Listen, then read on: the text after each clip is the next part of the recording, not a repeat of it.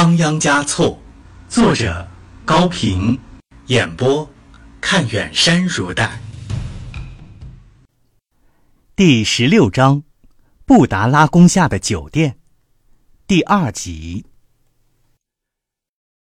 仓央嘉措的诗歌也经常在央宗的酒店里被人弹唱，仓央嘉措也依然经常到店中饮酒。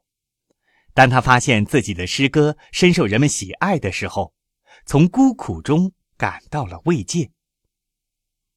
达瓦也依然到酒店来，他对于荡桑汪波并无怨恨，每次见面都大大方方地投来友好的一笑，然后就毫无顾忌地去亲近自己新的朋友。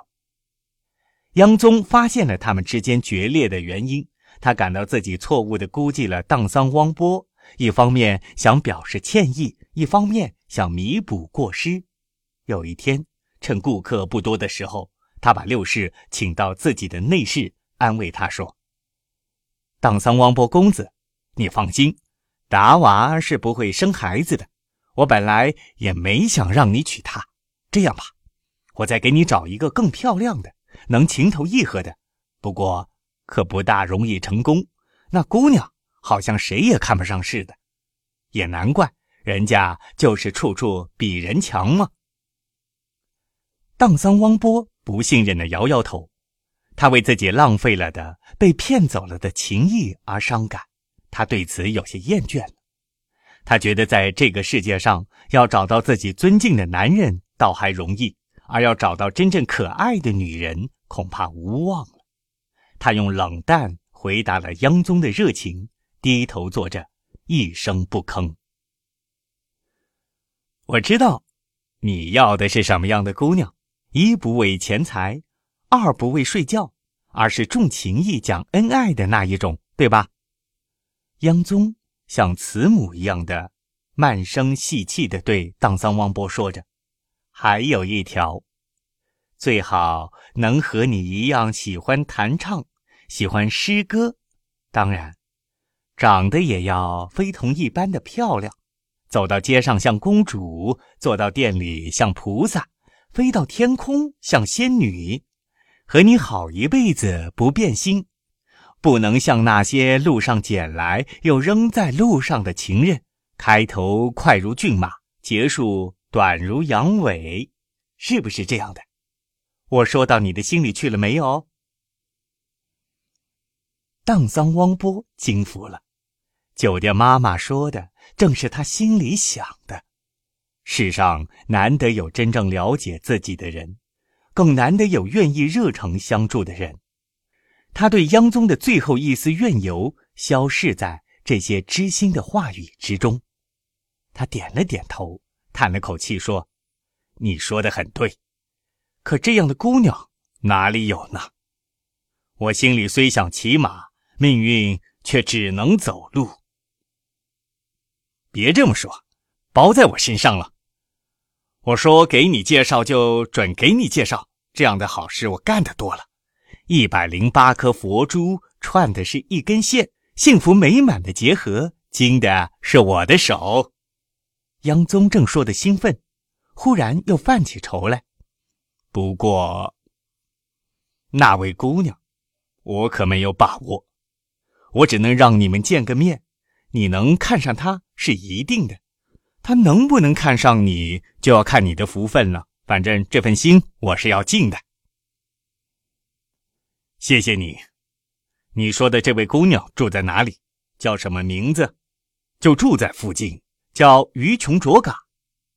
长得什么样？我说不明白，也画不出来。反正全拉萨找不出第二朵这么好看的花来。她还会唱藏戏。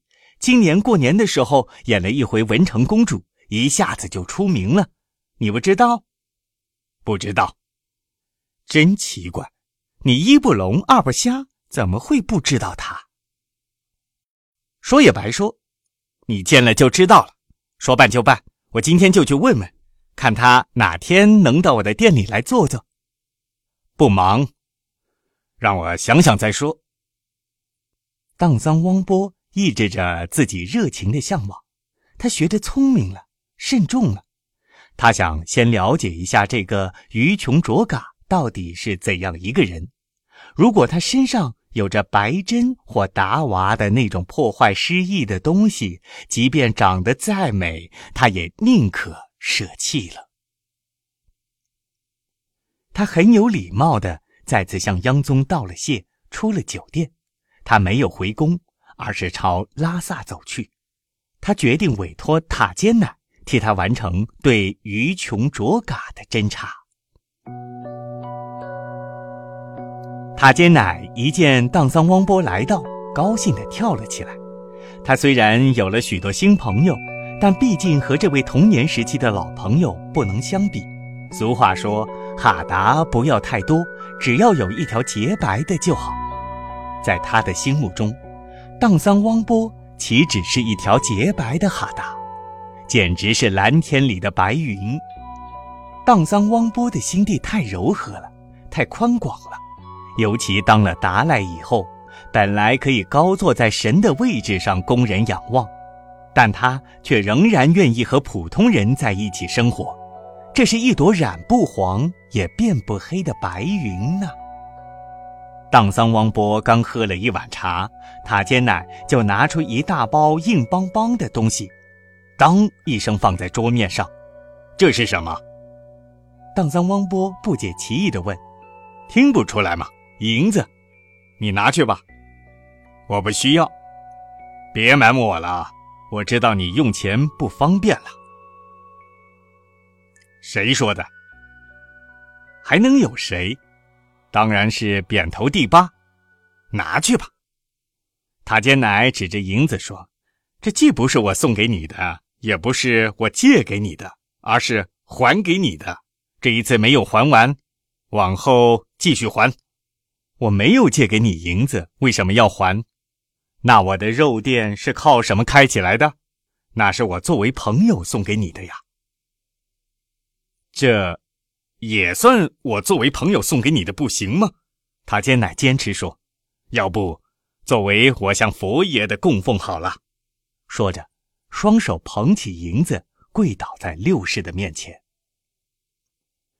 仓央嘉措慌忙地向四周看了看，发现没有别的什么人，才放了心，连连说：“好好好，快请起来，我收下，收下。”这就对了。塔尖奶高兴了。我今天来找你，可不是要银子的。我的衣食住行全都由宫中照管，服侍的很好。唯一用钱的地方不过是央宗的酒店，而且也用不了多少。我是来求你帮忙做一件事儿。说吧，十件百件，我也应当效劳。正说着。店门外闪过了一个女人的身影，白珍。塔尖奶对荡桑汪波一指：“怎么样，一点儿也不喜欢他了？”荡桑汪波叹了口气，念道：“唉，天鹅恋上了沼池，心想稍事休憩，谁料湖面冰封，叫我灰心丧气。好了，不提他了。”我看啊，他和我一样，也是个卖肉的。塔尖奶俏皮地说：“不过我卖的是牛羊肉，他卖的是自己的肉。”塔尖奶，不要这样讲吧。世上有各种各样的人嘛，还是学会宽恕为好。荡桑汪波停了一会儿，又念出这样一首诗来：“死后到了地狱，阎王有照夜的镜子。”人间是非不清，镜中不差毫厘。塔尖奶认真的听着，有点激动的说：“到底有没有这样的镜子？是方的还是圆的？我不知道，也没见过。就是没有这种东西，咱也不会害人。再说，我这一类的人是些小人物，做不了大好事，也干不了大坏事。你可是大人物了。”既能赐福百姓，也能让百姓遭殃，可得小心呢。仓央嘉措深深的点了点头。赐福百姓的路，我至今还没有找到；让百姓遭殃的事，我是绝对不会做的。我也不想当这种大人物，只想能和普通人一样的去生活。这，你是了解的。你想的对，说的也知心。刚才说要我做件什么事，让白真的影子给搅乱了，快吩咐吧。替我去了解一个人，谁？他叫于琼卓嘎。不多几天，塔尖乃就完成了任务。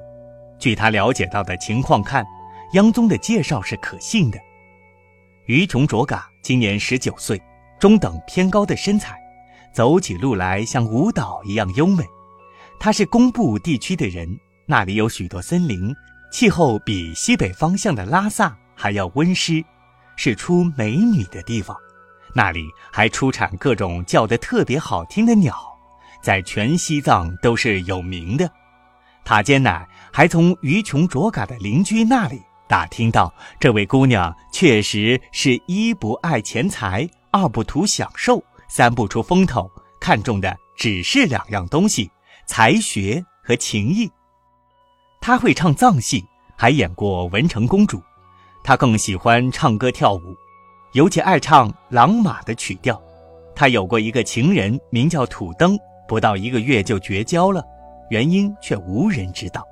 现在，打他主意的人很多，其中有庄重的，有轻佻的，有真心实意的，有凑凑热闹的，有爱美的，有慕名的，有年轻的、年老的，有富贵的，有贫穷的。围绕着这朵鲜花，嗡嗡成了一团，简直使人分不清哪些是蜜蜂，哪些是苍蝇。于琼卓嘎自有主见。对谁也不答应，喜欢他的男人多得像河底的石子儿，但是仙山在哪里？有长处的男子多得像天上的星星，但是最亮的一颗却还没有见到。仓央嘉措了解到这些情况之后，反而产生了一种见他的欲望。他有自己的骄傲，像一个决心制胜的将军，投入了情场。他甚至认为，不付出代价的占领和不伴随痛苦的幸福一样是没有意思的。他觉得他不只是去追求一个女人，而是在向雄伟的布达拉宫挑战，向生活挑战，向一切禁锢他的东西挑战。他不相信自己会失败，即使失败了，灵魂也不会屈服。他的心上。自有一座须弥山，他的脚步将按照自己的轨道运行，正如他的诗里所写的：“中央的须弥山王，请你坚定地屹立着，日月绕着你转，方向绝不会错。”他回复央宗说：“同意会见于琼卓嘎。”